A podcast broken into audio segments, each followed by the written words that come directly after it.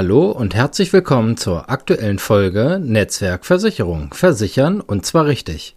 Und wenn dich interessiert, welches die fünf häufigsten Fehler bei der Altersvorsorge sind, dann bleib einfach dran. Heute gehen erstmal herzliche Grüße zu Melanie Machos in die fernen Niederlande. Ich frage ja immer, welche Themen interessiert euch, worüber soll ich mal berichten und da kam der Hinweis, macht doch mal was zur Altersvorsorge. Das ist natürlich ein echt breites Feld und ich habe mir überlegt, ich starte mal mit den fünf häufigsten Fehlern, die mir so über den Weg laufen und die man tatsächlich auch häufig findet, wenn man das ganze Thema mal googelt, um sich eingangs damit zu beschäftigen. Nummer eins. Dafür ist doch später noch Zeit. Das höre ich tatsächlich häufiger mal. Es ist ganz, ganz klar so, je früher ich anfange, desto weniger muss ich einzahlen, um aufs gleiche Ergebnis zu kommen, als würde ich später beginnen.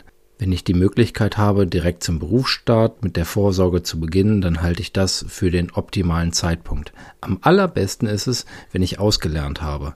Dann ist der Sprung natürlich vom vorher Azubi-Gehalt dann zum ausgelernten Gesellen oder was auch immer sehr groß. Da tut es nicht besonders weh, wenn ich dort etwas abzwacke und für später zurücklege.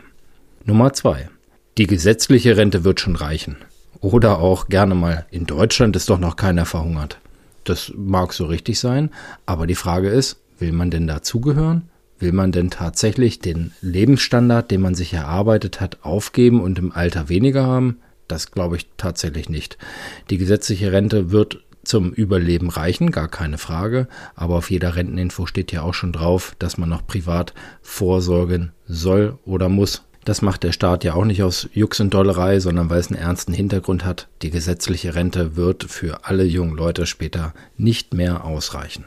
Nummer drei: Staatliche Unterstützung liegen lassen. In Deutschland gibt es nichts geschenkt. Thema Riester zum Beispiel kommt ja meistens schlecht weg in den Medien, hat damit zu tun, dass es schlecht beraten wird dass Verträge abgeschlossen werden, die danach nicht wieder angefasst werden. Also mal so als Gegenbeispiel.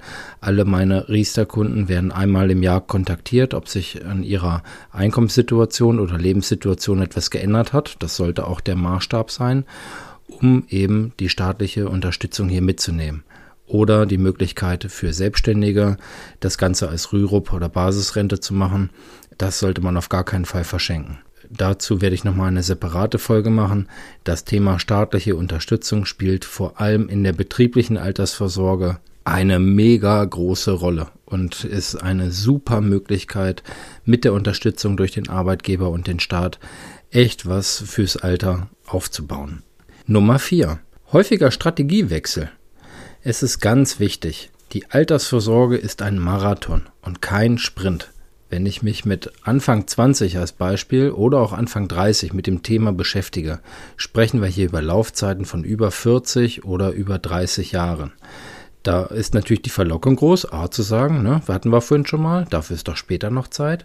Oder auch zu sagen, naja, ich fange erstmal mit irgendwas an und dann mal gucken, dann mache ich unterwegs nochmal was anderes und wechsle dann von einem Produkt mal zum anderen. Das kostet alles Geld. Wichtiger ist es, eine flexible Strategie zu finden und sich dafür eine Vertrauensperson zu suchen, die Erfahrung hat mit äh, Finanzen und ähm, gegebenenfalls kann man sich dann überlegen, was man macht. Ich persönlich empfehle meine breite Streuung aus langfristigen Sparverträgen mit einem höheren Sicherheitsaspekt dahinter, gerne auch auf Fondsbasis, also Thema Altersvorsorge. Dann als zweites einen Sparplan für sich einzurichten, um einfach flexibel Rücklagen zu bilden, an die man jederzeit dran kann und wer Bock hat, ähm, vielleicht aufs Thema Eigenheim zu setzen, äh, Thema Betongold, ähm, also sich breit aufzustellen und äh, so für sich ein vernünftiges Sparkonzept zu entwickeln. Logischerweise, wer dabei Hilfe braucht, kann sich jederzeit gerne an mich wenden. Nummer 5.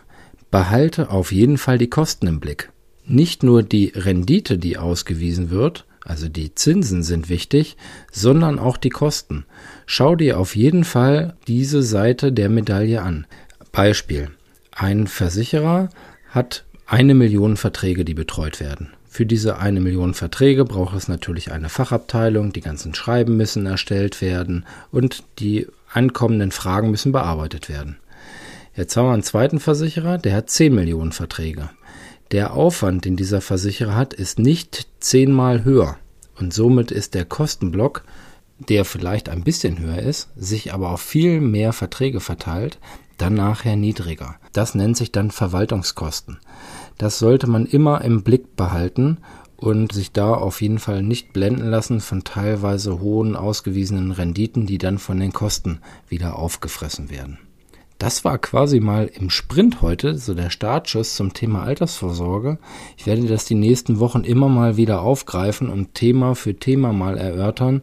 Wie gesagt, gerade betriebliche Altersvorsorge von mir eine Herzensangelegenheit, da bin ich sehr, sehr viel unterwegs und eine ganz tolle Möglichkeit als Arbeitnehmer echt was aufzubauen.